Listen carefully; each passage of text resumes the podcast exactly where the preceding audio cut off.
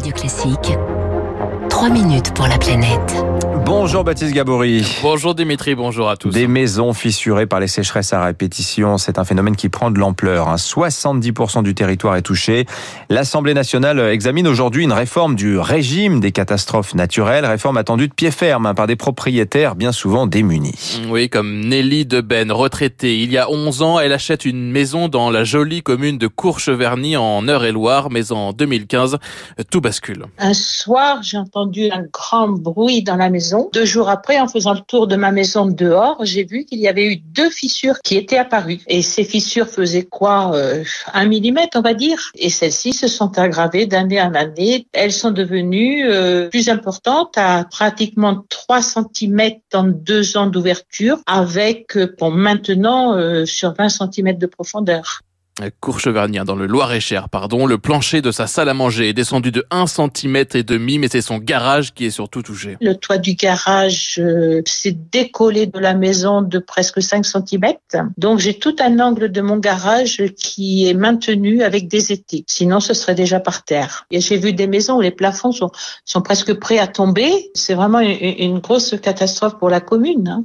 Ah, car dans cette commune de 2800 habitants, plus de 250 maisons sont désormais fissurées. Il n'y en avait euh, qu'une quinzaine en 2015 et cela concerne des dizaines de milliers de propriétaires en France, dans le Nord, en Haute-Garonne, dans le Lot, mais aussi dans la Sarthe, partout en fait où le sol est argileux. C'est l'explication de ces fissures. Mohamed Ben Yahya est le président de l'association Urgence Maisons Fissurées de la Sarthe. L'argile, il se rétracte avec la, la chaleur et se gonfle avec l'hiver, avec la pluie. Donc ce, ce mouvement retrait euh, gonflement d'argile, ce sont les fondations qui ne tiennent plus et c'est ça qui crée les fissures. Nous, ce qu'on demande, c'est qu'on soit considéré au même titre que les autres victimes de catastrophes naturelles.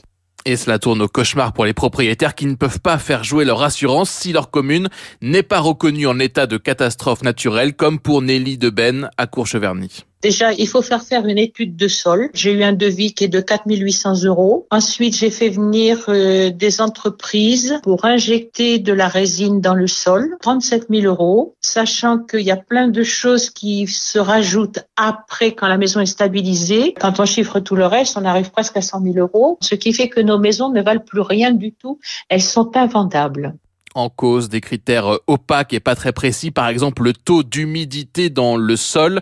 Ces critères vont peut-être évoluer, c'est ce que propose la réforme présentée par la députée Modem Marguerite Després-Audebert. Les critères ne sont plus adaptés, la loi date de 1982, c'est pour ça qu'on veut clarifier, on veut, on veut désopacifier, on veut qu'il y ait de la transparence, on veut que les critères soient reconnus par des experts, enfin voilà, on veut mettre tout le monde autour de la table. Il y aura une commission qui, tous les ans, réévaluera la pertinence des, des critères pour voir s'ils sont bien adaptés à l'évolution bah, du climat et des, et des dommages. Le délai pour faire sa demande d'indemnisation pourrait passer également de 18 à 24 mois, réforme donc examinée aujourd'hui.